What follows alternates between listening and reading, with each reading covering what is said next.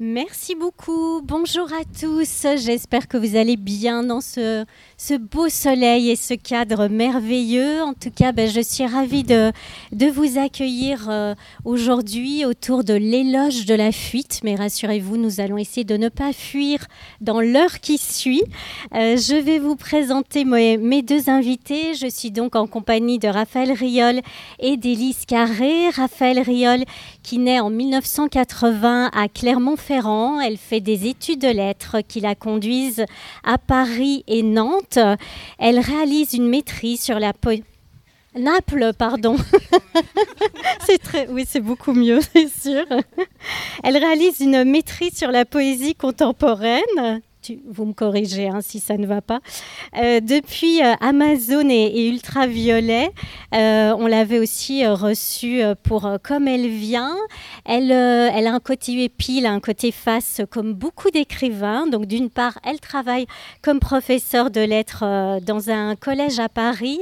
Et puis, elle vient nous présenter aujourd'hui Le continent aux éditions du Rouergue, ou comment Inès fuit la terre ferme pour se réfugier sur une île, mais elle va s'y heurter euh, à son ami d'enfance et à ses propres démons en réalisant que le chemin vers soi n'est pas toujours évident. À mes côtés également, euh, Élise Carré, qui naît à Strasbourg en 1990. Elle fait des études de Sciences Po euh, à Paris, par, euh, à Moscou lors d'un échange.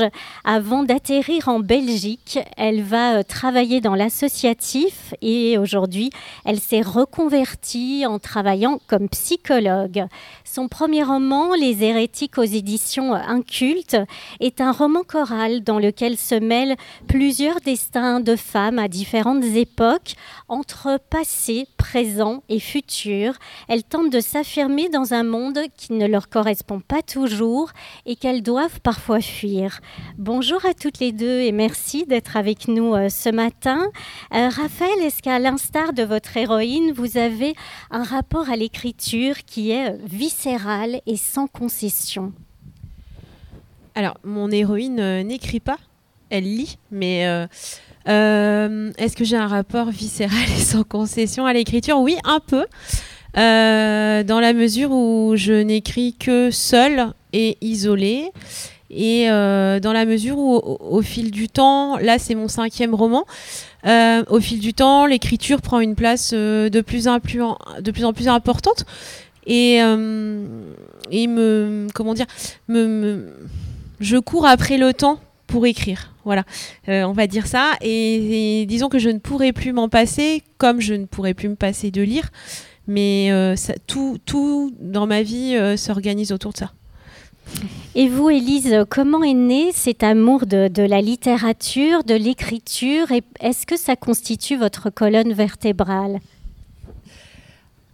Alors pour, euh, pour rejoindre Raphaël, je pense que ça part de la lecture évidemment et qu'on est un peu euh, toutes et tous convaincus de ça si on est là euh, aujourd'hui et que c'est avant tout en, découvrant des textes, en me les appropriant en tant que lectrice, puisqu'il y a toujours cette idée où pour moi un livre est, est, à moitié écrit par la personne qui l'écrit, à moitié par la personne qui le lit, puisqu'on y met bien ce qu'on a envie d'y mettre et d'avoir euh, le désir à un moment de, passer de l'autre côté et de ne plus faire la moitié de lecture, mais la moitié d'écriture. Raphaël, vous écrivez que les écrivains sont au monde pour fleurir les bords des gouffres.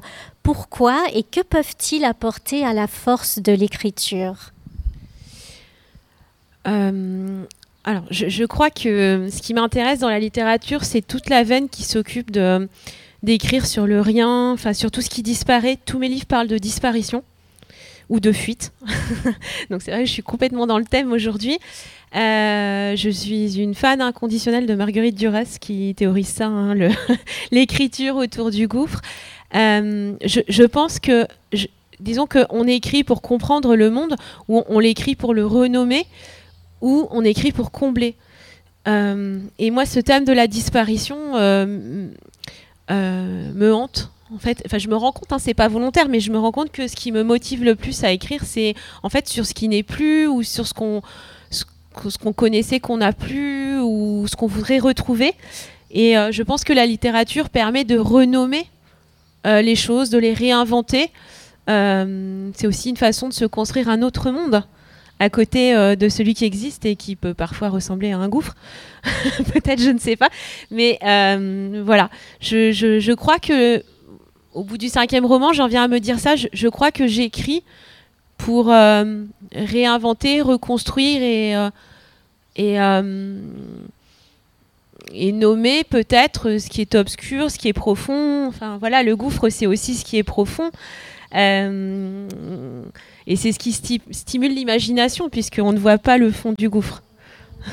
Le gouffre, il est euh, présent chez chacun de nous. Certains disent justement que, que la lecture euh, permet de le combler. C'est peut-être votre sentiment. quel gouffre est-ce que vous, vous souhaitez fouiller en écrivant? Je me, je me, le demande bien, peut-être qu'au cinquième roman, j'en aurai une idée plus claire. Mais, mais, en tout cas, il y a un thème qui est très présent euh, dans les hérétiques, qui est le, thème de la peur, qui est euh, ce qui anime beaucoup des personnages. Comment est-ce qu'on comment est-ce qu'on se l'approprie? Comment est-ce qu'on est capable de la regarder un petit peu? Et comment est-ce qu'on arrive à ne pas non plus se laisser complètement happer par, euh, par cette émotion-là? Donc s'il y, y, a un gouffre, c'est sans doute avant tout celui-là de ce qui, ce qu'on est capable de, de s'imposer à soi-même quand on n'arrive pas à regarder la peur euh, dans les yeux. Ouais, puis je, je rajouterais qu'en fait, le gouffre aussi, c'est l'endroit où le temps ne passe plus. Enfin, je, pense à cette expérience récente là où il y a des gens qui sont descendus dans une grotte et qui sont. Bah, en fait, quand on écrit, euh, le temps passe différemment, on est hypnotisé et moi j'ai un rapport au temps qui est beaucoup plus apaisé quand j'écris que, que quand j'ai la montre et que je dois faire ça, ça et ça. Euh, le, temps passe différemment. Oui, il y a quelque chose d'un peu euh, de presque récursif où cette, cette peur se gouffre. C'est aussi ce rapport au fait de tout d'un coup pouvoir écrire et avoir cette, cette immensité, parce qu'il y a toujours euh, il y a le rien et il y a le tout, et donc il y a un peu comment est-ce que on s'aménage notre petite ligne de crête entre les deux. Justement, euh, c'est vrai que les, gens face au gouffre, face aux peurs, ont plutôt tendance à, les fuir ou à les remplir euh, d'autres choses. Est-ce que l'écriture, c'est au contraire euh, aller s'y plonger profondément? Alors, j'ai une grande affection pour la fuite et pour quand on parle de l'éloge de la fuite, pour moi, c'est vraiment laborie et c'est cette idée que justement la, la fuite peut être très une très bonne idée. Et j'ai un père qui euh, très régulièrement utilise une phrase qui, je crois, vient d'un Disney qui est courage fuyons. Et, j'aime beaucoup ce, presque cet oxymore. Euh, donc euh, j'ai oublié la question, mais j'espère que j'ai répondu un peu. bah, C'était de fuir les gouffres et qu'au contraire l'écriture c'est s'y engouffrer, si je peux faire ce jeu de mots. C'est ça, en croyant peut-être les fuir dans un premier temps, mais en réalité effectivement pour mieux les retrouver, ce qui fait partie de la fuite de manière générale. Alors, vous vouliez rajouter quelque chose? Euh, Non, en fait, je, moi, c'est l'écriture. Enfin, c'est la question, elle est sur l'écriture. Hein. Euh, moi, l'écriture, ça me permet aussi de m'apaiser sur certaines choses, je pense. Enfin, je l'aurais pas vu comme ça au départ, mais maintenant je le dis, euh, ça me permet. c'est pas un gouffre dans lequel je tombe, c'est un gouffre aussi, c'est un refuge. Donc euh, c'est quelque chose euh, que je fais volontairement euh, pour exprimer certaines choses. Moi j'ai écrit que de la fiction, mais il y a quand même un discours assez personnel dans mes fictions et c'est aussi une façon d'évacuer. Mais, alors on va passer de Disney à Nietzsche. Je suis un peu là pour faire ce genre de, grand écart. Euh, vous le citez à un moment donné, euh, Raphaël, euh, puisqu'il dit Nous avons l'art pour ne pas mourir de la vérité. pourquoi? En quoi est-ce que l'art peut nous aider à ne pas mourir de la vérité? Alors cette phrase est prononcée par euh, ma protagoniste, hein, ma personnage principale, qui, euh, qui travaille au départ dans un centre culturel et puis qui euh, fuit son travail après un burn-out et qui, et au départ, elle, était rentrée dans, dans, ce centre culturel parce qu'elle avait, elle, était amoureuse de la littérature, elle, elle est militante de la, de la culture, elle veut promouvoir comme ça la culture. Et en fait, l'organisation euh, du centre culturel euh, euh, changeant, étant aux mains d'un espèce de directeur complètement débile et de collègues qui deviennent aussi, qui rentrent dans ce jeu-là, elle se rend compte que au jour le jour, en fait, son métier est en train de changer et n'est plus tellement la promotion, ne correspond plus tellement à la promotion de la culture, mais en fait une espèce d'organisation interne qui brasse du vent, euh, qui ne sert à rien, sinon euh, à, devenir un peu plus con, quoi. Enfin, pardon, mais euh, voilà. Et du coup, elle se souvient de cette phrase de Nietzsche hein, Nous avons l'art pour ne point mourir de la vérité, parce que c'est ce qu'il a, ça va être sa ligne directrice. elle va fuir son travail, mais elle va rester toujours dans cette idée que si elle n'avait pas l'art pour transformer ce qu'elle est en train de vivre, pour le voir autrement, pour le, peut-être le sublimer ou en tout cas le vivre mieux, bah, elle serait morte. Si euh, Inès ne, se tue pas, euh, enfin voilà, c'est grâce à la littérature, grâce à certaines choses, et elle va euh, tenir cette ligne, même si elle arrive à un moment donné au point zéro, elle va tenir la verticale grâce à la littérature. Il n'existe évidemment euh, pas une seule vérité, mais quelles sont les vérités que vous, euh, vous tentez euh, d'explorer en écrivant? Quelles sont les vérités qu'on ne peut pas fuir quand on est seul face à sa page blanche? Moi, je, crois qu'il y a des vérités en fait. Hein. Ce que le livre dit, c'est qu'il n'y a pas une vérité, mais il y a des vérités, il y a un point de vue. Euh, la vérité qu'elle ne peut pas fuir, c'est ce en quoi elle croit et ce, pourquoi elle vit. Voilà, il, reste des choses très primaires. Euh, c'est-à-dire quand elle se retrouve sur cette île après avoir fui euh, le continent, elle sait que elle aime le soleil, elle aime les chats et elle aime la littérature. Ça peut paraître assez superficiel, mais ce sont ces choses essentielles. et l'eau et la Méditerranée. Et du coup, euh, elle va rester euh, sur ce, cocktail primaire, en fait. Hein, euh, comment, de quoi je vis, qui je suis, et c'est ce qui va la tenir. Euh, après, il y a aussi une vérité derrière qui est je ne veux plus euh, euh, répondre, enfin je ne veux plus participer de cette mascarade qui est celle qu'on m'impose au travail. Je ne veux plus participer de cette société qui dit qu'en fait, ben, maintenant comme on a les œuvres du Louvre sur une tablette, il n'y a plus besoin d'aller au musée. elle veut plus tout ça. Et du coup, elle se demande comment elle va faire, mais la vérité, elle est aussi euh, quelque part, la première partie du livre, elle est politique, elle est euh, je ne suis pas ce qu'on voudrait que je sois. Donc euh, je vais fuir et je vais revenir, c'est pas me réinventer, je vais revenir à qui je suis au départ sans me trahir. Parce que la question de la fuite, en fait, c'est on fuit quand on est arrivé à un point où on ne veut plus se trahir, il me semble. Et voilà, elle fuit pour ne pas se trahir et pour rester fidèle à des valeurs qui sont les siennes. Élise, euh, est-ce que l'écriture est pour vous euh, Merci. Non, c'est pas grave, il y a, le, il y a du vent. On est dans la nature, ça fait partie euh, du charme. Est-ce que l'écriture est pour vous un dialogue interne où vous pouvez donner plusieurs visages à vos différents moi Complètement, oui. Peut-être euh, ça, ça ressort forcément euh, de manière assez prégnante, puisque là, dans, Les Hérétiques, il y, a, cinq univers, cinq personnages principaux, mais qui en plus euh, rencontrent tout un tas d'autres, d'autres personnages. Et, ce qui m'intéressait dans cette constitution-là, c'était évidemment cette, notion de, dialogue et dans ce que disait Raphaël sur ce qui, qu'est-ce qui nous constitue et, comment est-ce qu'on est, comment est-ce qu'on arrive à un moment à, l'approcher, à le toucher du doigt, qui est aussi un parcours que vont avoir euh, les, cinq personnages dans le roman de, manière différente, avec cette idée aussi euh, que euh, bah, pour certaines, ça va être les chats, la littérature, le soleil. Pour d'autres, ça va être dans des enjeux de transmission, puisqu'il y a, il y a ce qu'on fuit, ce qu'on laisse derrière, et il y a ce qu'on décide aussi de, de faire perdurer, de faire trace. Et donc, comment est-ce que comment est-ce qu'on inscrit quelque chose et comment est-ce qu'on on s'approprie aussi à un moment ce qu'on va laisser derrière soi. Et donc, dans ce dans, dans tout ce cheminement-là, pour moi, l'intérêt de faire euh, résonner les cinq personnages, c'était à la fois de sortir de l'idée qu'il y aurait euh, une, justement une vérité essentielle et que euh, chaque personne devrait se confronter à son moi qui serait du coup une passion pour, pour les étoiles, mais d'arriver à se dire que avant tout c'est un aménagement et c'est la manière dont on va être capable de rencontrer notre environnement et de le faire résonner avec notre intimité. Et, ça, j'ai l'impression que de, toute façon, c'est un, c'est un travail qui est toujours en, construction et en reconstruction. Et donc, il n'y a, a, pas, une arrivée de la fuite. Et c'est ça qui est beau, peut-être, quand on commence à fuir, c'est qu'on se rend compte que finalement, on peut fuir toute notre vie et qu'on n'a plus tellement à le craindre et que c'est un mouvement qui est assez porteur, assez libérateur.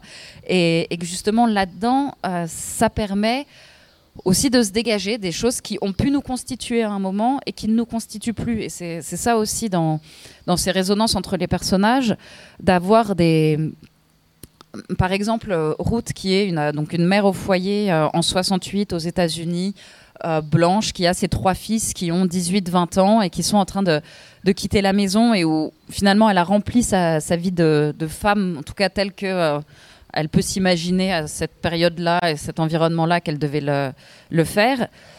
Et qu'elle se retrouve avec, avec cet entre-deux de qu'est-ce qu'elle a envie de fuir, qu'est-ce qu'elle a envie de garder, comment est-ce qu'elle compose quelque chose qui ne corresponde pas à ce qu'elle s'était dit jusque-là en se posant pas trop de questions, parce que c'est facile aussi pendant longtemps de pas se poser de questions et d'accepter ce qu'on nous dit qui va nous satisfaire.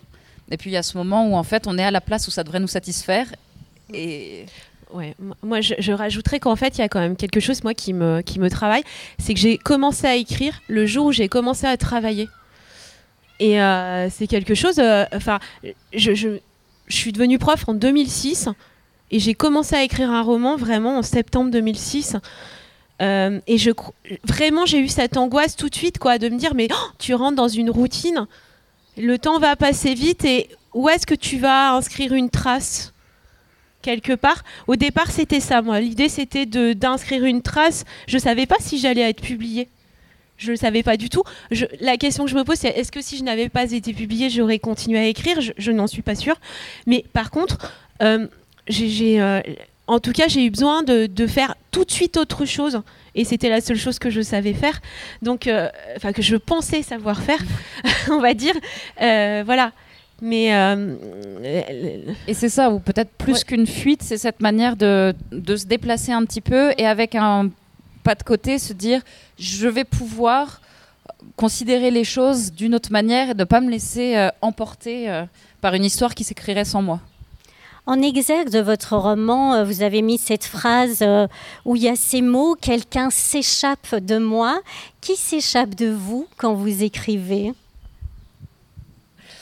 Euh, quelle belle question. Effectivement, c'est une, citation de, Mayakovsky qui, qui fait écho pour moi particulièrement. Donc, et qui commence par. Et je sens que pour moi, je est trop peu. Quelque chose s'échappe de moi, euh, euh, forcément.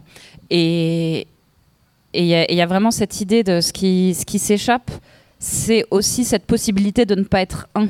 C'est de ne pas se laisser, du coup, pareil, inscrire, figer, et de, et de pouvoir concilier des, des multitudes et des résonances.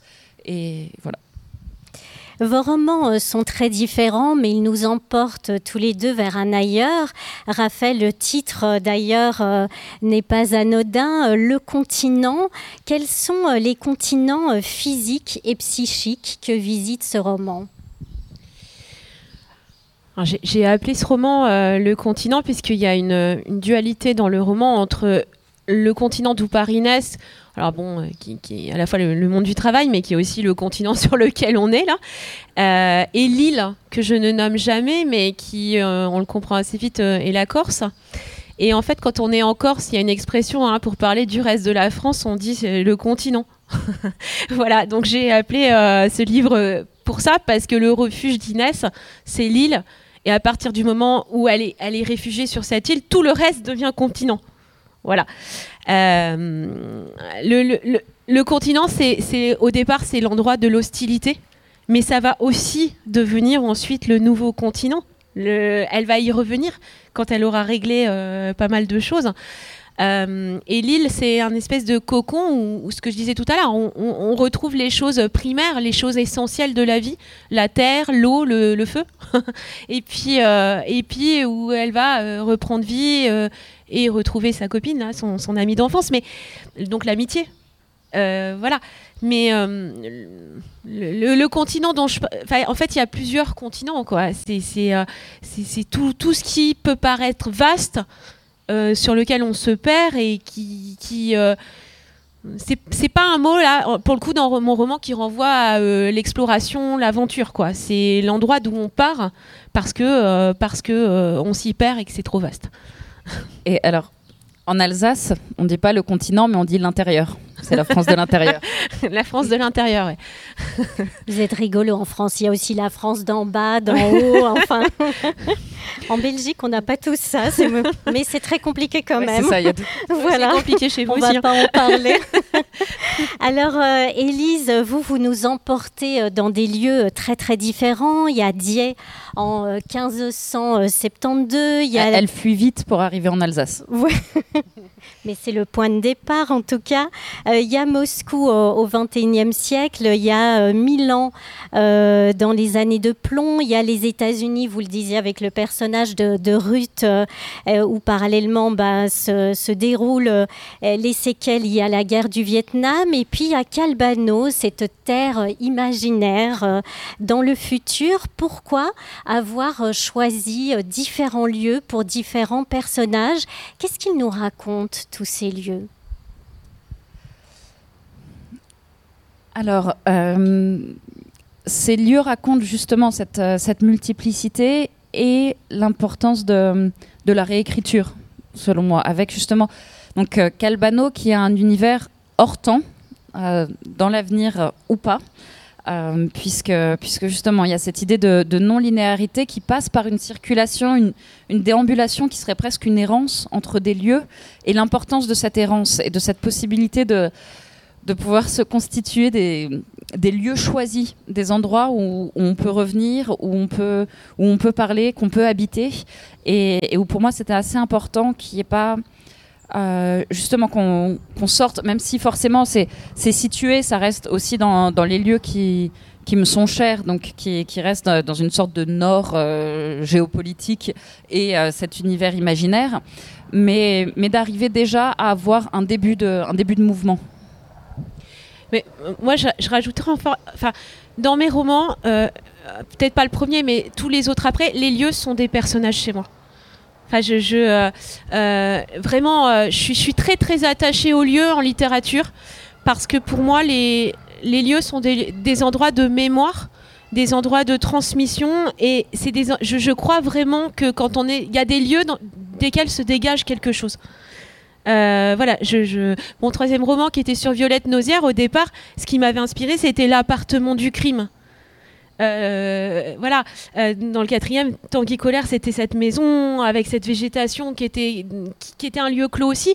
Et dans le continent, l'île, c'est l'endroit des odeurs, c'est un endroit qui parle.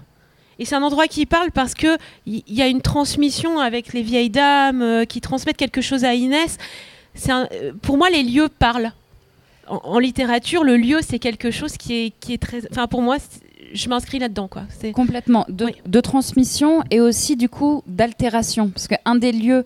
Euh, moi, qui, qui m'a amusé d'explorer dans ce roman, c'est donc euh, en Alsace le, Mont Saint-Odile, qui était un lieu très important de, de, paganisme et de sorcellerie au Moyen Âge, et qui aujourd'hui est un au lieu de la chrétienté. Et, donc cette idée, en fait, qu'il y, y, a des endroits qui vont se charger de quelque chose, et il y a les manières dont on va euh, se les approprier, les écrire, les inscrire dans, dans le temps aussi. Donc c'est vraiment une, une porte d'entrée qui, qui est assez primordiale. Inès aurait pu euh, fuir vers un autre continent, mais elle fuit sur une île, l'île étant détachée euh, du continent par définition. Qu'est-ce que ça symbolise une île? Ah, c'est tout, le thème de mon roman en fait. Hein. Euh, pour Inès, euh, l'île c'est un, refuge, mais elle fantasme son refuge.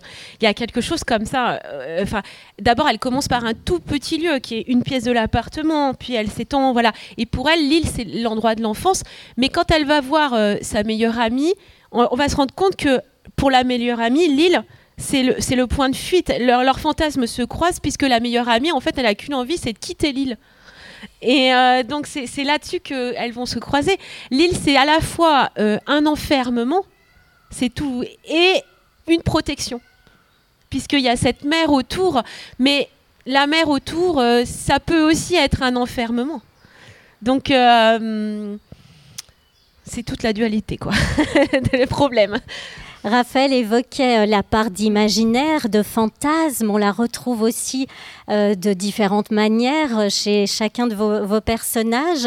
Est-ce que vous diriez d'elle que ce sont toutes des utopistes, des idéalistes? Non. en tout cas, pas plus que, pas plus que chaque, chaque être humain sur Terre. pour moi, c'est un des points qui me paraissait assez important, c'était justement de, partir aussi de personnages qui, qui ne paraissaient pas nécessairement symboliser cette utopie en acte dès le départ. Et que bah, l'utopie, puisque c'est un lieu qui n'existe pas, c'est aussi une fuite. Et justement, c'est comment est-ce qu'on arrive Pour moi, c'était des. Peut-être tous ces personnages recherchent une utopie, en tout cas, enfin, à un moment, vont avoir besoin de se créer un autre lieu puisque le monde dans lequel elles sont ne leur convient plus. Donc elles deviennent utopistes, mais elles ne le sont pas.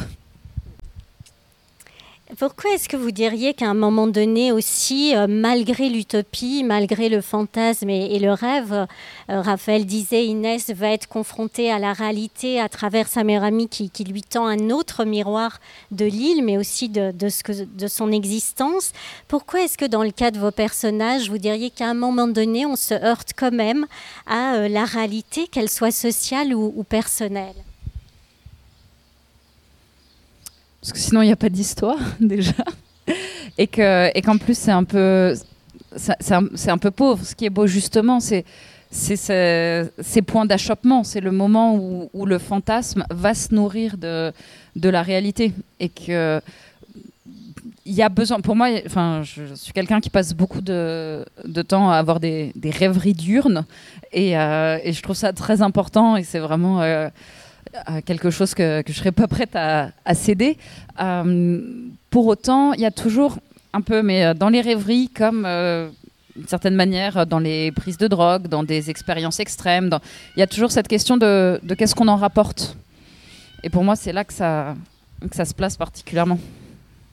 Raphaël, vous le disiez, vous, vous le rappelez, euh, Inès est, bibliothécaire. D'ailleurs, j'en salue euh, certains et certaines parmi vous euh, qui le sont également et qui sont avec nous aujourd'hui. elle percevait, comme vous le disiez, elle est idéaliste, elle percevait la culture comme, lien social. Or là, il y a ce directeur qui vient tout détruire, qui vient avec ses chiffres, avec ses statistiques, etc. En quoi est-ce que c'est emblématique de la société dans laquelle on vit aujourd'hui? Bah, je crois que ça parle de soi-même. Hein. Enfin, je... on, est enrobé aujourd'hui, enrobé de chiffres et de statistiques et de et d'objectifs et de compétences. Euh, voilà. Euh, quand, tu dis que euh, elles sont rattrapées par la réalité, la réalité, en fait, qu'est-ce que c'est que la réalité? La réalité de certains, c'est qu'il faut compter, et la réalité d'autres, c'est qu'il faut raconter. Mais euh, euh, c'est pas. On peut faire les deux, mais je veux dire, elle, elle considère que, euh, bah non, on peut pas raconter correctement en comptant. et voilà. quand j'ai écrit ce livre, en fait, je me suis dit, mais est-ce que ce que je raconte dans, le cadre d'un centre culturel, mais, en fait, c'est vrai dans beaucoup, beaucoup de domaines. Hein. Cette histoire où on, a envie de faire son métier euh, de telle façon, où on croit que euh, parce qu'on est bibliothécaire, en fait, la priorité, c'est le livre.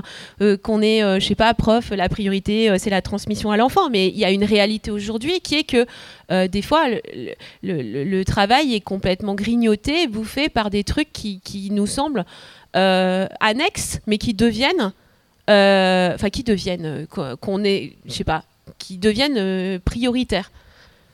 Tant qu'on fuit pas. Tant qu'on fuit pas ou tant qu'on résiste pas. Enfin, je, voilà. Mais, mais, je sais pas. tu sur l'île, en fait, c'est marrant parce que je, reviens à cette histoire parce que la première île dont elle parle, c'est l'île des morts de Bucklin. C'est ce tableau, euh, en fait, qui est l'île des morts. Et euh, c'est le premier livre avec lequel elle reprend contact euh, au moment où elle est vraiment très mal. Et je, pense que c'est. voilà, ça symbolise aussi. je pense qu'il y a des gens qui sont au, travail à un moment donné et qui se sentent sur cette île des morts, des fois. Hein. C'est une sensation qu'on peut avoir. Mais voilà. en tout cas, c'est pas un livre qui, fait sombrer puisqu'elle va réussir à se réinventer et, elle va refaire vivre le livre en y croyant d'une autre manière mais, euh, euh, elle va trouver un nouveau continent sur lequel euh, sa façon de voir la culture comment elle veut transmettre est possible. Donc, donc c'est pas je pense que j'ai voulu écrire au départ sur des conditions de travail, sur une certaine dérive aussi du monde du travail que tout le monde connaît. Enfin là, je, ne dis absolument pas quelque chose euh, d'original, hein. mais euh, moi j'avais envie, quand j'ai commencé ce livre, je me suis dit tiens, j'ai envie d'écrire un livre lumineux sur comment est-ce qu'on peut fuir ça, comment on peut. Euh, je voulais que ça se termine bien. et je, je, voulais une note positive à ça, c'est-à-dire que je voulais pas que ça soit un truc sur la détresse au boulot allait au départ, mais finalement, euh, elle a gain de cause. Et je veux dire, euh, sa plus grande victoire, Inès, c'est de pouvoir euh, faire ce qu'elle veut. Et ça peut paraître dingue de dire ça, mais faire ce qu'elle veut. Voilà. Dans, le cas de vos héroïnes, même si chacune a évidemment euh, son époque, son caractère, sa société, est-ce que vous diriez qu'elles font toutes euh, justement un pas de côté? Est-ce qu'elles vont être marginalisées, voire peut-être même aliénées euh, par moment? Et si oui, quel miroir est-ce qu'elles nous renvoient à ce moment-là? Alors, j'aime à penser qu'elles vont être plus désaliénées qu'aliénées, mais effectivement, des, pas de côté, certaines par choix, d'autres par obligation, puisque c'était aussi euh, un des, avantages d'avoir une pluralité de, personnages, c'est aussi de se dire que que déjà choisir la fuite, ça demande énormément de ressources. C'est pas, pas, pas toujours évident et que parfois on va aussi se retrouver contraint à le faire, que ça donne pas les mêmes conditions non plus et que d'arriver à se réinventer et à trouver le sens de la fuite quand on l'a subi plutôt qu'on l'a choisi, c'est bien plus compliqué.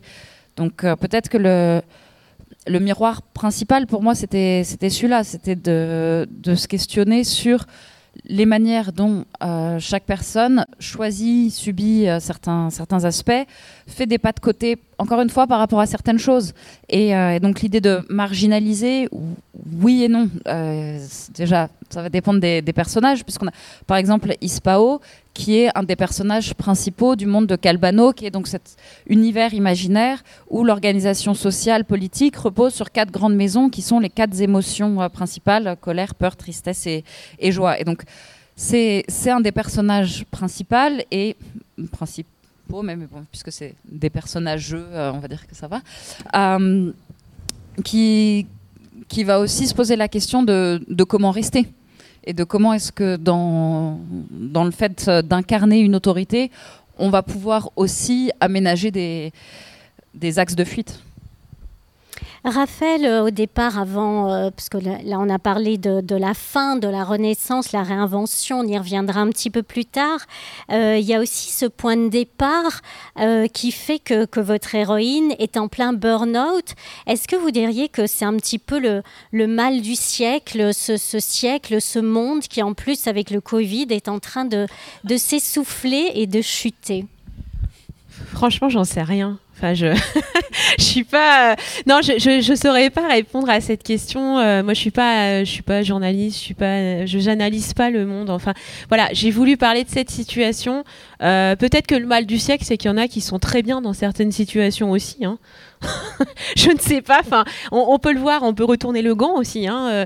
je sais pas. Enfin, c'est pas un truc. c'est une une femme voilà, c'est une femme. Moi, j'ai pas voulu en faire une généralité. Euh, je veux dire, c'est une femme qui aussi dans sa réaction est un peu extrême. Je veux dire, elle va quand même, euh, bon, enfin, ça va, mais euh, elle limite la casse en crevant les pneus de son chef, quoi. Mais ça aurait pu aller plus loin. Enfin, je veux dire, il y a un moment donné où on sent que ça pourrait aller très loin. Mais non, je, je je sais pas si c'est le mal du siècle. Moi, ce que je vois, c'est qu'on parle beaucoup de ça, euh, de mal-être au travail, mais en fait, il y a aussi un bien-être à côté euh, qui, est lié euh, à ce qu'on veut. Mais il faut savoir équilibrer, quoi. Après, je, je, le mal du siècle, euh, peut-être le mal du siècle français. Il y a quand même des mots ailleurs qui sont autres, mais euh, voilà. Et quand tu dis qu'elle qu'elle limite la casse en, crevant les pneus de, son chef, pour moi, pour revenir encore à, la Borie, il y a vraiment cette idée donc euh, faisait des expériences sur des rats soumis à des stress et comment est-ce qu'il y a différentes manières d'y réagir et que face à ce stimuli qu'on ne contrôle pas, une des manières, c'est aussi de se retourner et que même l'agressivité, en fait, adressée contre le rat d'à côté qui vous a rien fait, est déjà en soi. Oui, mais là, il a pas rien fait. Bah le rat, là, c'est ça. C'est quand même le rat qui a Il est quand même coupable. C'est ça. C'est quand même l'oppresseur dans la situation, mais euh, mais je trouve que c'est important de, se dire aussi, voilà, il y a la fuite. Finalement, il y a aussi cette question de comment est-ce qu'on relâche la pression, parce que sinon, la troisième option, c'est quand même euh, l'immobilité, de le retourner sur soi, de se faire des ulcères, des cancers, et euh, qui sont aussi des maux du siècle. Et euh, à travers votre roman, il y a aussi euh, des combats euh, sociopolitiques, parce que Raphaël Nouzet, c'est l'histoire d'une femme, mais, vos romans sont quand même traversés aussi par les époques dans, dans, lesquelles on vit ou dans lesquelles vos personnages vivent. Pourquoi est-ce que vous avez voulu nous raconter ces combats ou ces élans révolutionnaires à travers la voix des femmes? Hum, sans doute déjà euh, parce que alors pour moi il y a plusieurs questions parce que en ajoutant à travers la voix des femmes à la fin ça ça, euh, réaccentue aussi. ça genrise hein. ça genrise tout de suite. Euh, donc à la voix des femmes et d'un personnage non genré aussi. Pour moi déjà c'est d'avoir toutes ces temporalités, ça me permettait aussi, par rapport à ce que disait Raphaël, de ne pas euh, prétendre avoir un savoir, notamment sur euh, notre société, puisque c'est, je pense, le plus compliqué, mais aussi de, décaler, où finalement, en, s'inscrivant dans une histoire, on accepte qu'il y a, il y a quand même des moments où des enjeux sont, sont à l'œuvre. Et pour moi, je trouvais ça intéressant, justement, dans les lieux comme dans les dans les temps, de, positionner un peu euh, certains des, enjeux qui pour moi sont les plus importants, notamment euh, pour les personnes aujourd'hui euh, genrées comme femmes, et, de se dire, OK, comment, à quel moment de l'histoire ça s'est manifesté et comment est-ce que ça revient en permanence et comment est-ce que les manières dont on se positionne aujourd'hui dépendent des manières aussi dont les autres personnes se sont positionnées avant oui, mais c'est ça, c'est qu'en fait, en fait, nos personnages n'auraient pas agi comme ils ont agi à une autre époque que celle dans laquelle tu, les mets en, scène. Et moi, la mienne, euh, enfin, je veux dire, le, coup du burn-out au travail en 1650, évidemment, pour une femme, c'est mort. Il y en a pas. Donc, évidemment, enfin, elles sont, elles sont un peu, enfin, il y en avait sans doute, il y en avait, mais, à la maison. Mais, mais euh, le burn-out à la maison. Mais ce que je veux dire, c'est qu'elles sont, elles ont intériorisé leur époque. En fait, elles sont, elles, euh, elles, comment, elles rayonnent, elles rayonnent de leur époque. Voilà, c'est ça.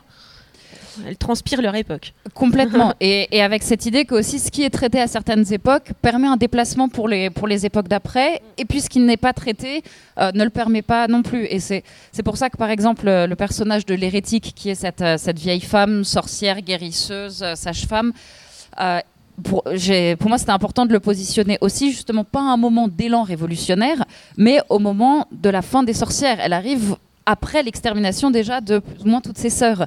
Et donc de se dire comment est-ce que, quand le combat est perdu, puisque aussi euh, c'est ça qui se passe quand on, se révolte, on fait des tentatives, et puis euh, il y a aussi des moments où le cercle se referme et où il faut continuer. Et donc justement, dans, dans cette refermeture et cette continuation, comment est-ce qu'on transmet encore quelque chose? À travers ce personnage, parce que c'est là aussi euh, que vos romans se rejoignent, donc on peut les lire effectivement euh, comme le reflet euh, d'une époque où il y a aussi cette, révolution contre le monde, mais il y a aussi la révolution intérieure qu'on retrouve dans vos deux livres. Et justement, ce personnage de l'hérétique, elle dit à un moment donné qu'elle doit fuir pour protéger sa vie et celle des êtres qu'on aime. Est-ce que c'est ça aussi, c'est fuir pour sauver sa peau fuir pour exister autrement? Oui, évidemment, dans son cas, c'est une menace très concrète qui, euh, du coup, est l'Inquisition et le fait à la fois de mourir et de mettre en danger ses descendantes avec cette idée où on connaît toute l'arbitraire de cette période.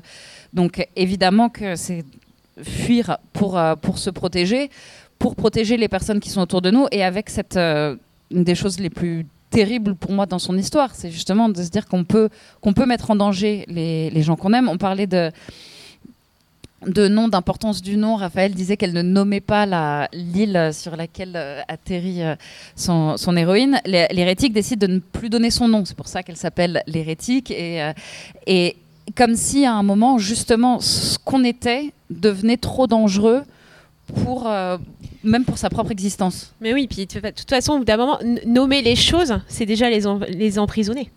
Enfin, nommer les choses. Euh, nous, on a la chance d'avoir une langue où il y a énormément de nuances, euh, de mots. Mais mettre un mot sur les choses, sur des choses sur lesquelles on a un doute, c'est les, enfermé. Et, donc, du coup, ne plus avoir nom, ne pas nommer là où on est, c'est cette forme d'anonymat est, une, est une politique de la possibilité. Complètement. Ça, Avec le, le, gant qui se retourne là aussi, mm. puisque en nommant, on fait aussi exister. donc, comment est-ce qu'on est toujours dans ce jeu de va-et-vient où on peut faire exister sans enfermer Et pour moi, c'est ça aussi dans ce, cette euh, construction un peu en spirale, c'est de dire à tout moment, au niveau individuel comme au niveau politique et systémique, quand il y a une organisation qui se met en place, elle devient euh, un peu créatrice de vide. C'est vraiment, tout d'un coup, ça, se mange de l'intérieur. Et donc, comment est-ce qu'on réouvre un petit peu euh, Raphaël, vous le disiez, la fuite est, omniprésente euh, dans, vos romans, également dans ce livre-ci. Nous avons une psychologue parmi nous, mais nous n'allons pas euh, jouer euh, à ce jeu-là. Le, pourquoi du, comment. Est-ce que vous diriez que dans le cas de votre héroïne et peut-être de, des autres héros qui, qui, évidemment étaient aussi dans la fuite, c'est parfois la seule façon de se raccrocher à ce que vous appelez le radeau de la vie? Euh, peut-être. Euh, en fait, il y, a une fuite, euh, il y a une fuite, mais il y a aussi un effacement. Voilà, un, effacement qui, est volontaire. moi, je, je, pense que l'écriture, pour moi, est une façon de m'effacer. Voilà, euh, c'est une façon de m'effacer parce que je vis aussi à travers euh, mes personnages. Mes personnages me suivent et quelque part, euh, ça devient un peu des compagnons qui n'existent pas. Donc, enfin, on vit dans un monde parallèle un petit peu. Hein. Mais bon, comme tout lecteur, je pense que n'importe quel lecteur vit aussi avec des personnages qui n'est Madame Bovary, voilà, des choses comme ça. Mais est-ce qu'on peut c'est ça est-ce qu'on peut se réinventer dans la fuite c'est ça que tu euh, ben, ben, oui enfin je, je euh, euh, en fait enfin J'arrive pas à répondre à la question là, mais c'était plus l'idée de souvent la fuite est quelque chose de péjoratif quand on dit oh, ah oui oui fuir ça peut être associé à la lâcheté alors que là au contraire. Bah, elle le dit à la fin, hein. enfin elle dit voilà la fuite était c'est notre façon d'agir sur le monde, c'est de fuir ça peut, voilà. Enfin, moi, le thème de la lâcheté est, tout sauf présent dans mon roman parce que, enfin, elle n'est pas seule à fuir, hein, quand même. Elle fuit avec le personnage qui s'appelle Lily, qui vit avec un homme euh, qui est plus que médiocre.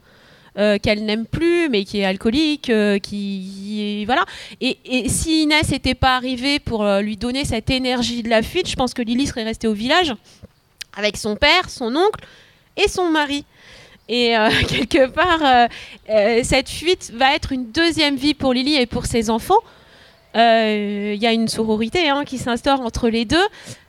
Qu'est-ce qu'elles vont faire après? Moi, je ne le raconte pas parce qu'elle elle, s'installe quelque part. Inès, on sait ce qu'elle va devenir. Lily, c'est encore en devenir.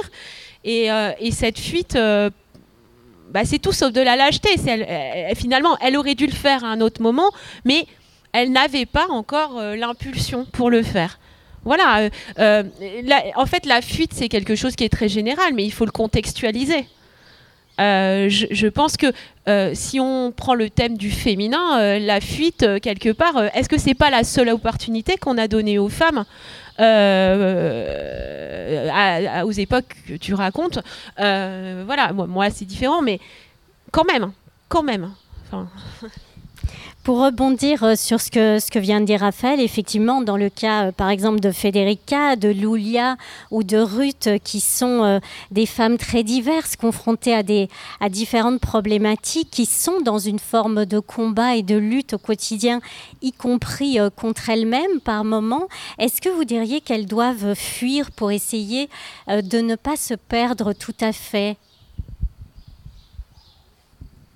Fuir, la fuite pouvant être symbolique aussi, hein, pas forcément physique.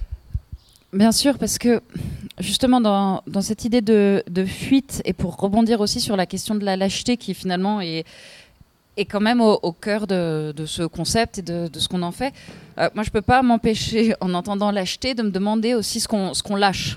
Et du coup, de se dire quelles sont aussi les allégeances qu'on va laisser derrière soi. Et, et c'est ces moments-là qui font qu'effectivement, il y a une réinvention et qu'on ne sait pas pourquoi, il y a un élan, il y a une possibilité à un moment, là où jusque-là, aussi finalement, peut-être on n'était pas si dérangé que ça par euh, ce qui ce, dans quoi on évolue. Qu'est-ce qui va faire euh, qu'on fasse un burn-out ou que euh, bah, à un moment justement quand certains quand on a fini de faire ce qu'on était censé faire ou quand on se rend compte que le jeu qu'on jouait parce que pour euh, revenir euh, deux secondes sur Yulia, qui est donc ce personnage un peu d'influenceuse, de, très jeune femme euh, qui vient d'un milieu assez populaire, qui, dans une Russie presque transhumaniste, enfin totalement transhumaniste, décide de miser sur ce qu'elle a, c'est-à-dire son corps et son apparence, pour essayer de s'en sortir et d'avoir une ascension sociale qui pense avoir compris les règles du jeu, les accepter, parce que finalement c'est là où elle est, et, très bien, elle, pense être du bon côté, du coup pouvoir jouer et gagner elle se rend compte que non, euh, les dés sont un peu pipés et que du coup, si elle continue à jouer, elle va tomber très très bas. Et donc, elle lâche cette allégeance-là, cette allégeance à ce jeu qu'elle pensait euh, pouvoir jouer. Et, conséquemment, elle se rend compte aussi que dès qu'on qu'on arrête de jouer le jeu, même en le perdant un peu, on se retrouve obligé aussi de, de se confronter à la violence d'une société face aux personnes qui refusent d'en jouer le jeu. Raphaël évoquait le terme de sororité, même si euh, ces personnages ne peuvent pas se rencontrer, euh, puisque par la force des choses, ils vivent à différentes époques et en différents lieux. Est-ce que néanmoins, vous nous offrez une forme de sororité à travers ce roman? J'espère, oui. C'est effectivement le fait de faire coexister toutes ces, toutes ces femmes. Euh, d'avoir des, générations différentes, d'avoir des problématiques différentes. Pour moi, il y avait vraiment cet enjeu-là de, de dire qu'il y, a des personnes qui peuvent pas forcément se, se rencontrer. Pas forcément penser ça ces termes. Alors, comme on parle de sororité, je vais insister parce que j'ai lu euh, Ainsi soit-elle de Benoît de Groult il y, a, quelques semaines et j'ai été complètement euh, estomaquée en, parce que, enfin, et émue, en fait, vraiment émue et touchée, parce qu'elle écrit Ah, si seulement il y avait un thème pour parler de la fraternité des femmes. Et ça m'a. Euh, je sais pas comment dire, mais vraiment, enfin, même là, en le redisant, ça me presque monter les larmes aux yeux de me dire toute cette humanité, tout ce temps où on n'a pas eu de terme. Mais waouh Donc oui, c'est aussi une tentative d'écrire une sororité là où parfois elle n'a pas été nommée pour autant, voilà, on va pas l'enfermer. C'est pas, pas l'ambition non plus mais, lui donner un espace, oui. Vous le disiez, Raphaël, euh, c'est que ben y a quand même une touche contemporaine dans ce livre, puisqu'effectivement euh, les femmes euh, à l'époque ne travaillaient pas forcément, ne pouvaient donc pas être sur ce type de lieu de travail ou faire un burn-out, comme vous le disiez, ou en tout cas peut-être euh, conjugale euh, et autres. Euh, est-ce que vous diriez que à travers ce, personnage de femme, à travers le personnage Lily aussi, il y a une forme de féminisme que vous voulez nous transmettre, une forme de s'affranchir de certaines choses? Je, je pense pas que c'est le terme. Enfin, je pense pas que le féminisme là, pour le coup, sur ce livre-là, pour, pour, mon roman Amazon, oui, mais celui-là, je, je, pense que un homme pourrait très bien être dans cette situation d'oppression au travail et d'avoir d'envie de fuite en fait. Enfin voilà, là c'est deux femmes parce que en fait, moi il se trouve que j'ai du mal à écrire un jeu au masculin. J'ai encore du mal à m'affranchir de ça. Je ne sais pas si j'y arriverai et je ne sais pas si je dois y arriver. Euh, mais je l'ai fait. Hein. Mais je veux dire, en fait, quand je dis je, bah, je me rends compte que je mets des E partout. Euh, donc, bon, au bout d'un moment, euh, bah, je suis une femme, j'ai écrit au féminin.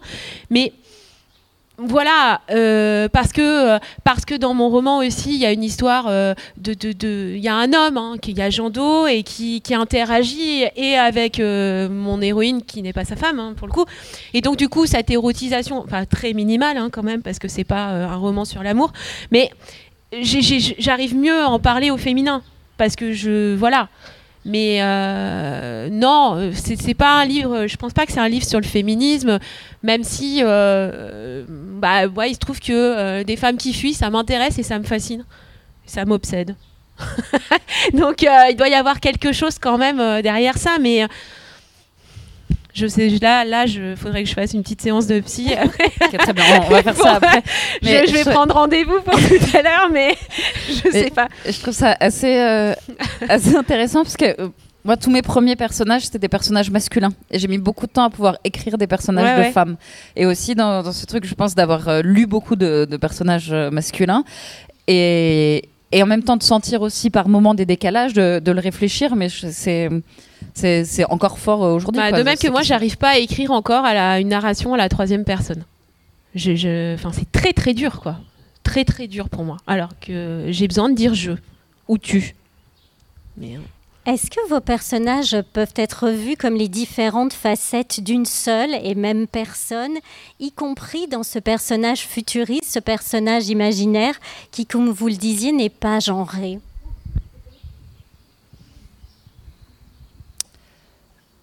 Alors, pour moi, justement, une des idées, c'est que c'est n'est pas une seule et même personne parce que ça n'a pas à être une seule et même personne. Et, le fait de mettre un personnage non genré, c'était aussi de, refuser l'idée d'un aboutissement.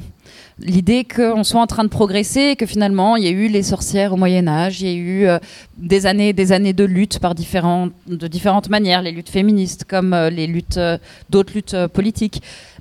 Et, on pourrait se dire d'une manière ou d'une autre, en fait, en étant optimiste ou pessimiste, qu'on est en train d'arriver quelque part et que ce soit l'avenir transhumaniste de Yulia ou un avenir plus alors, plus utopique pour, euh, pour moi. Je pense qu'il y a plein de gens pour qui, au contraire, c'est très dystopique euh, parce qu'il y a des éléments de Calbano où, par exemple, tous les. Voilà, il n'y a, voilà, y a, y a, pas de, de, foyer familial, donc tous les enfants grandissent ensemble dans des, dans des dortoirs. Pour moi, c'est très utopique. Je sais qu'il y a beaucoup de gens pour qui c'est très dystopique. Mais justement, même ça, et c'est là aussi, ça rejoint cette question du fantasme, de la, même notre fantasme n'est pas un point d'aboutissement, c'est justement un point de redépart et de re-questionnement. Ouais, moi, en fait, je vais, rebondir. Euh, moi, toute la question chez moi de la fuite, elle est liée à la littérature, quoi. C'est-à-dire, pourquoi on lit, en fait? Pourquoi on lit? Moi, moi je, je dis toujours, j'ai des élèves, donc je leur dis, mais en fait, lire, c'est vivre des vies que vous n'aurez pas. Voilà, c'est vivre euh, une vie d'homme, c'est vivre une vie de femme si on, est un homme, mais c'est aussi vivre à une autre époque, c'est vivre des situations qu'on ne vivra jamais, c'est se mettre à la place d'un criminel. On peut tuer. Quand on écrit et qu'on lit, on peut tuer, c'est cool. Il n'y a, pas de voilà, on, peut tuer, on peut on peut euh, aimer euh, qui on veut, on peut détester. Et je pense que la, la fuite, enfin, il faut en parler quand même. La, fuite, elle est là, elle est dans, le fait de vivre dans d'autres histoires que la nôtre. Je pense que tous ici, on, lit on, lit pour ça. On, lit ou on écrit euh, pour ça, pour alors il y en a qui vont me dire mais non mais en fait moi je lis pour euh, rejoindre le monde. Mais bien sûr, mais en fait c'est emprunter des chemins euh, qui ne sont pas les nôtres. Donc euh, la, fuite c'est aussi une façon de rejoindre les autres en empruntant leur chemin. C'est une, empathie, c'est une volonté, c'est une curiosité. Et, la littérature, c'est une curiosité, ce n'est rien d'autre que ça, c'est envie de vivre, connaître d'autres vies que la sienne. Euh, pour reprendre un titre connu de littérature, mais d'autres vies que la mienne et, les vivre. Parce que la littérature, c'est vivre. Moi, je ne le définis pas autrement. On parlait de rapport viscéral à la littérature. Pour moi, la littérature, c'est pas un loisir, c'est une autre forme de vie. Donc, quand on écrit, évidemment, cette, pratique-là, elle prend un tour qui est, pas, qui est encore le cran au-dessus. Mais, mais euh, euh, je, ne comprends pas, moi, par exemple, je n'arrive pas à me mettre dans la peau des gens qui n'ont pas un bouquin chez eux. Ça me et, je, le respecte. Je le respecte, mais en fait, des fois, je vais dans des appartements, dans des maisons, et je vois aucun bouquin, et je me dis, oh, comment ils font, quoi? moi, je, ne comprends pas comment on fait. Et, je comprends parfaitement qu'on ne comprenne pas ce que je suis en train de dire. Hein. Attention, j'aimais pas de jugement de valeur. Mais en tout cas, euh, quand on est grand lecteur, il faut arrêter de tourner autour du pot. C'est aussi une forme de fuite. le temps qu'on passe dans un bouquin, c'est on n'est pas les, pieds sur terre. Hein. Enfin voilà, euh, c'est comme ça. On n'est pas les pieds sur terre et en même temps, c'est ce que tout ce que tu disais sur l'empathie, sur le fait de pouvoir et justement de pas être limité uniquement à notre perspective, à notre individualité. Et c'est ça qui est magnifique. Est-ce qu'à travers euh, vos personnages et à travers euh, ce premier roman, vous avez envie de, nous tendre, peut-être de nous encourager euh, à être soi, tout simplement, parce que c'est aussi ce vers quoi vos héroïnes vont tendre petit à petit, vos héros Je ne sais pas si c'est tout simplement d'être soi, mais... mais oui, effectivement, j'aurais du mal à ne pas vous y encourager, en tout cas, et peut-être euh, j'ai l'impression que c'était avant tout un encouragement pour moi à être moi. Et, euh, si d'autres personnes peuvent euh, y mettre la même chose, tant mieux. Moi, je dirais soyez insaisissable. C'est vraiment soyez insaisissable, quoi. Voilà, c'est ça. Ce sera le titre d'un prochain livre. Raphaël, vous parliez de la réinvention de soi. Est-ce que vous diriez aussi que c'est un roman sur la Renaissance? Ah Oui, totalement, oui. Bah, totalement. Enfin, bon, moi, j'ai beaucoup travaillé sur les sons, les odeurs, le, bruit des phrases. J'aime bien que les phrases soient à la fois des espèces de petits flops, mais aussi des chocs, des phrases très courtes. Et, il y a une musique de la Renaissance, enfin, je l'espère, dans mon livre, avec des couleurs primaires, euh, le jaune, le bleu, euh, ces couleurs qui reviennent. Euh, le, cri des animaux, voilà, elle parle beaucoup des cris des chats qui se battent la nuit, mais il n'y a pas que des. Voilà. Moi, j'ai voulu écrire un livre dans lequel, à la fin, mon lecteur, ma lectrice se disait Ah, bah en fait, ça va mieux et c'est possible. C'était vraiment mon ambition. Alors, dernière question, euh, elle est pour vous, Élise. Le Covid, même si vous l'avez écrit euh, avant, euh, nous rappelle que, la Terre et les hommes sont en danger, comme vous l'écrivez, et qu'il est plus que jamais temps de, changer enfin les choses. Est-ce que c'est aussi un, hymne à cela, ce, roman-là, de nous alerter sur cette planète et sur les êtres qui sont en danger à travers l'histoire et de peut-être se dire on peut changer les choses, comme disait Raphaël, que ce soit au niveau personnel ou, planétaire Oui. On va dire oui, ça paraît une bonne réponse. Euh, donc évidemment, euh, voilà, euh, ça a été écrit avant le, avant le Covid, avant même qu'on puisse penser cette période-là. Donc ça, mais bon, on n'a pas, on avait, en fait, on avait certainement pas besoin de ça pour se dire qu'il y avait un, rapport euh, à notre environnement à questionner. Et évidemment, euh, évidemment que c'est là-dedans.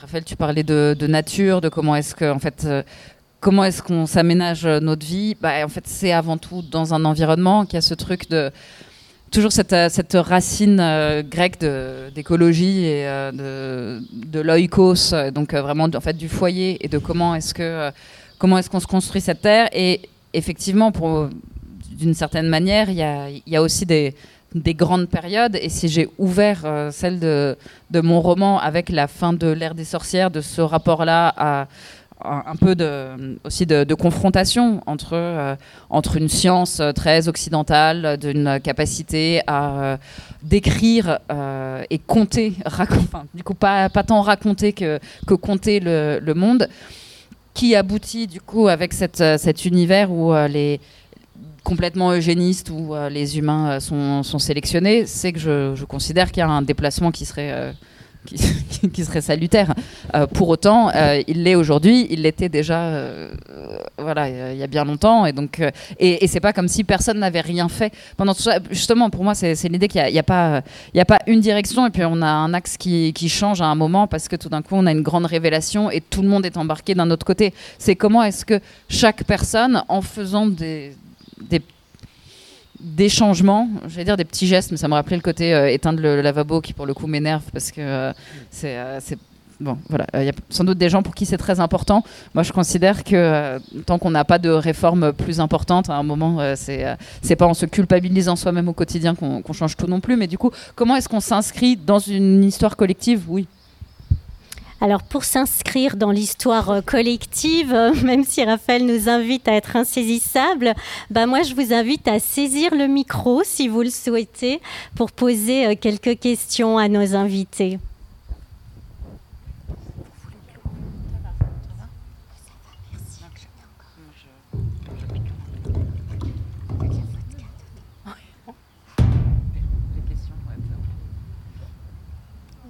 Il y avait une dame sur le côté, Ma- madame, madame souhaitait réagir. Ah pardon. On n'entend pas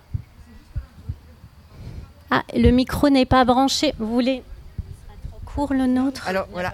Et si Yasmina, voilà. on t'entend pas. Oui, oui, mais ça y est, c'est bon là. Bon, vous m'entendez là maintenant? Alors bonjour tout le monde.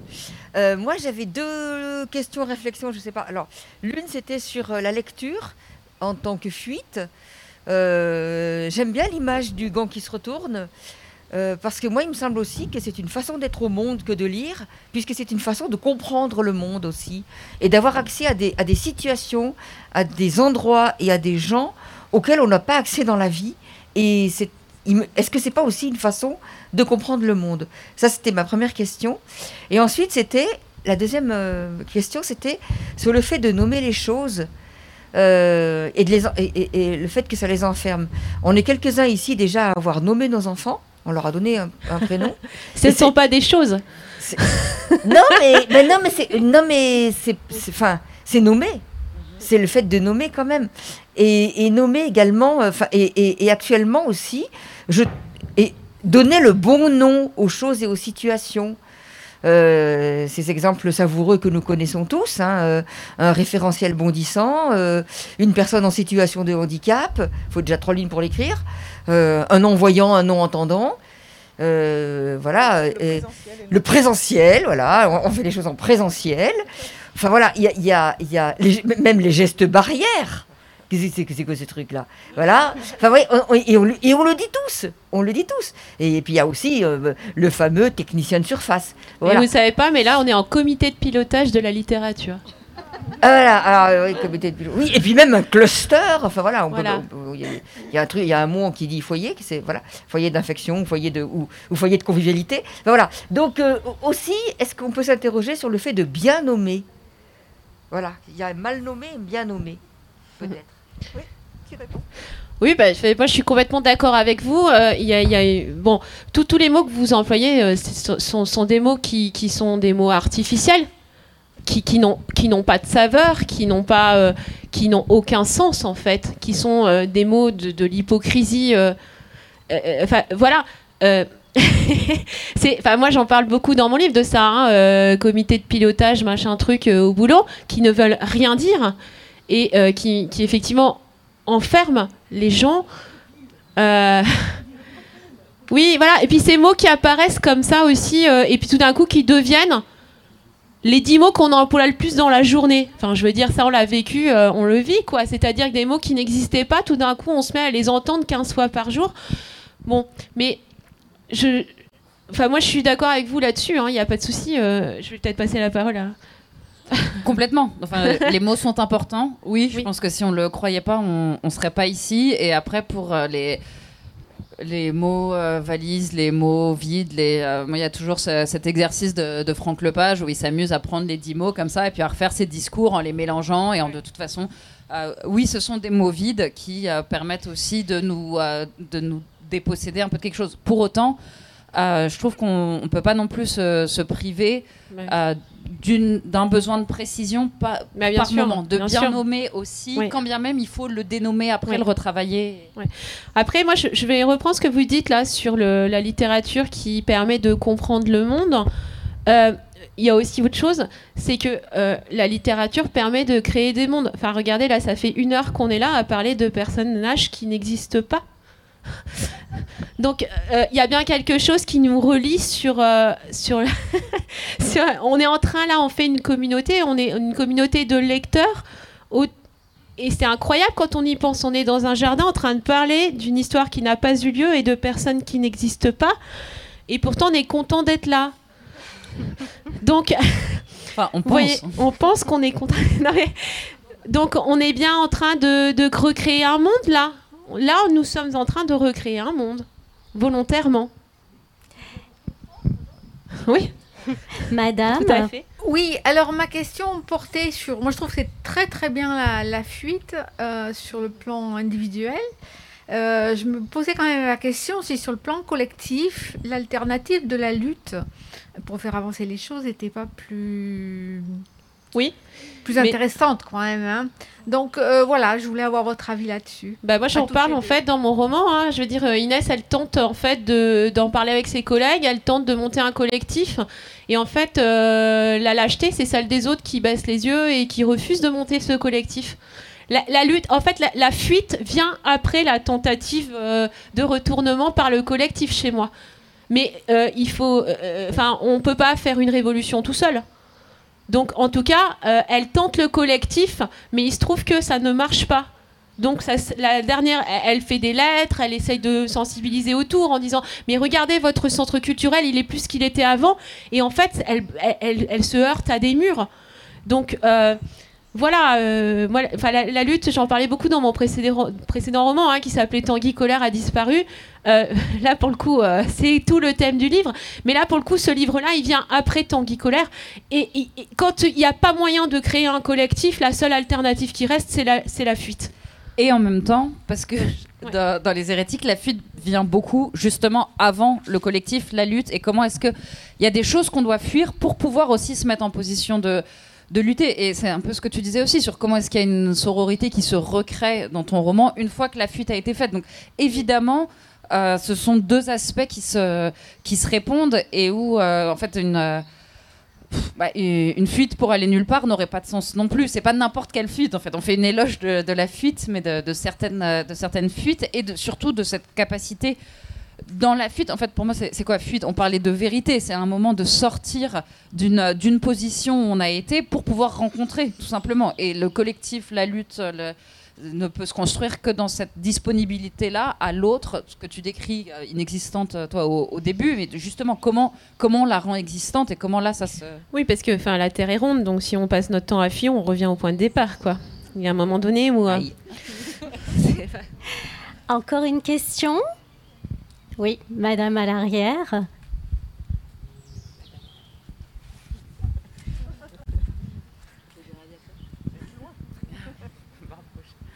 Oui, bonjour. Euh, dans la fuite, il, peut y avoir effectivement une notion parfois de lâcheté, mais parfois ça peut être aussi euh, salvatrice dans la mesure où c'est parfois une étape pour pouvoir mieux se reconstruire après. Parce qu'on se trouve des fois enfermé dans des mondes, dans des situations où les zones ne se remettent pas en question, on s'épuise. Et, euh, donc, euh, au bout d'un moment, effectivement, il faut qu'on fuit pour se sauver soi-même et- se reconstruire. Donc voilà, la fuite, effectivement, parfois on dit c'est lâche, mais c'est le seul moyen qu'on a des fois pour se reconstruire. Et parfois on peut revenir, mais on revient plus forte et souvent on revient plus soi-même. Oui, mais on a, on a une société aussi qui nous enferme dans plein de choses. Je veux dire, en fait, on a un travail, on est dans les réseaux sociaux, partout, en fait. Et il y a un moment donné, la fuite aujourd'hui, moi, c'est ce que j'ai déjà, c'est l'effacement. C'est extrêmement dur aujourd'hui de s'effacer. Enfin, pour moi, c'est une thématique contemporaine aussi. S'effacer aujourd'hui, mais c'est ultra dur. Enfin, comment faire? Voilà. Je suis d'accord avec tout. hein. Donc, euh, allez-y, prenez- Est-ce qu'il y a d'autres questions? Non? Non. Eh bien, je- dans att- ce... Attends, Karen, Oui. juste un petit détail. On m'a demandé de vous communiquer que vous pouvez visiter un peu le jardin, mais pas vous égayer dans tout le parc. Voilà. D'accord. Mais avant la visite trop jardins, euh, ne fuyez pas trop, comme dit, euh, comme dit Raphaël. Je vous invite aussi, si vous le souhaitez, à prolonger cette conversation avec nos deux auteurs qui se feront aussi un plaisir de signer euh, leur livre. En tout cas, merci beaucoup à vous deux. Merci. Merci à vous pour votre attention et merci à la technique qui nous entoure. Je voulais dire que c'était un vrai plaisir d'être venu à Chambéry et euh, voilà et moi d'y venir.